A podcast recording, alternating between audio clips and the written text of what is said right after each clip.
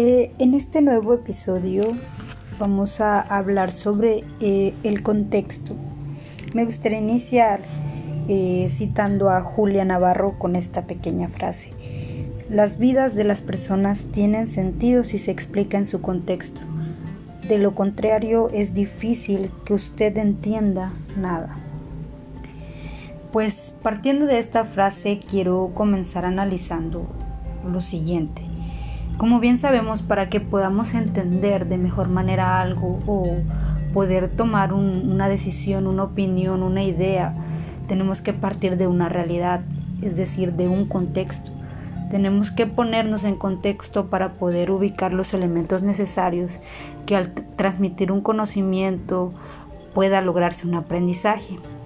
Por su parte, siempre debemos de conocer el contexto no solo de nuestros alumnos, sino de lo que a ellos les rodea para, finalmente partir de ello y de esta forma indicar nuestra modalidad de trabajo.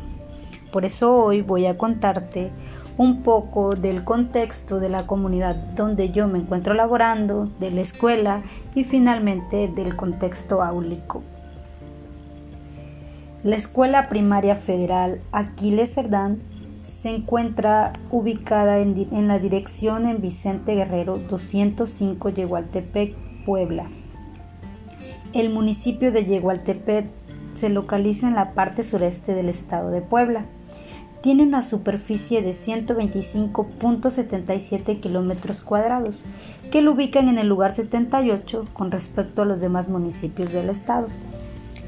Es de gran relevancia mencionar que una de las principales fuentes económicas del municipio es el comercio y la agricultura.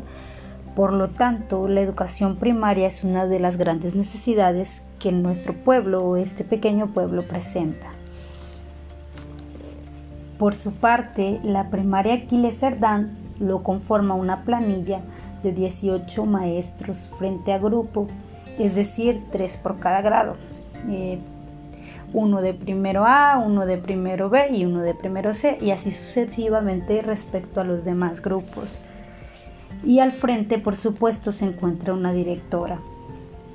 Dentro de los grados se encuentra el tercer grado grupo C, en el cual me encuentro laborando actualmente, muy orgullosa de pertenecer a este equipo de trabajo y principalmente estar a cargo de este, de este grupo Cabe mencionar que el grupo está conformado por un total de 37 alumnos, dentro de los cuales 16 son niñas y 21 niños.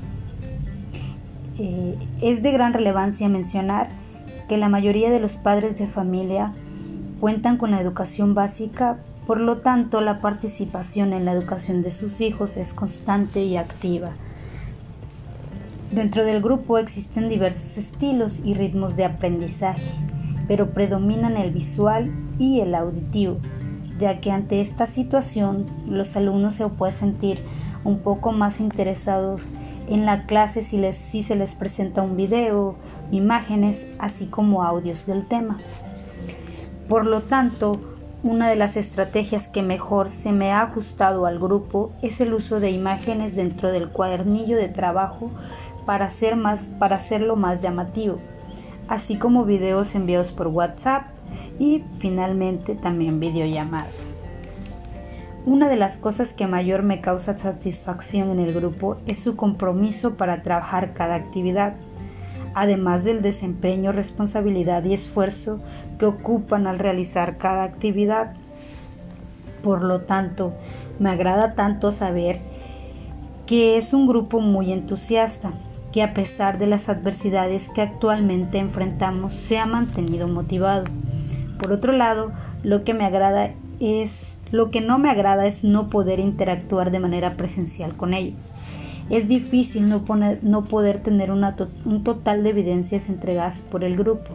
Por lo tanto, uno de mis retos hasta ahora ha sido poder tener comunicación con todos, ya que hay un pequeño que no que no he recibido ninguna evidencia de él entonces, ya que no hay gran colaboración por parte de sus tutores, por lo tanto me pregunto si aún tiene ese deseo por seguir aprendiendo.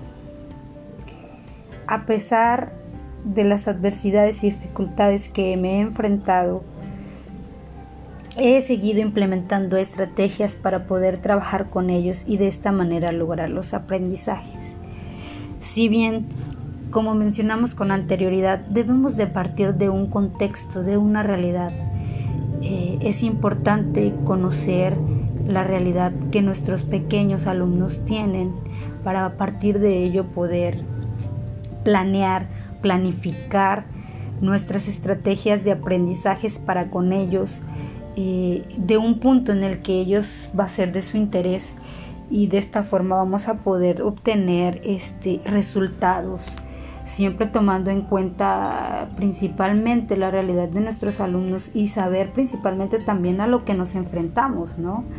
Eh, por otra parte, sabemos que la realidad de ahorita, o sea, enfrentarnos a una realidad en la que ellos viven y aún con una pandemia, pues está difícil. ¿Por qué? Porque no todos nuestros alumnos tienen los elementos tecnológicos, si así le queremos hablar o llamar, para, este, para poder estar en constante comunicación con ellos.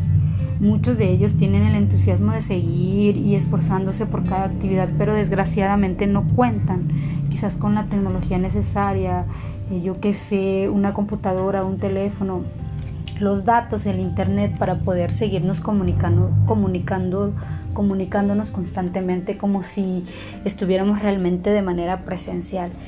Pero yo te exhorto, te invito que a pesar de lo que estamos viviendo actualmente, sigamos fortaleciendo estas estrategias que permitan el logro de los aprendizajes en nuestros alumnos.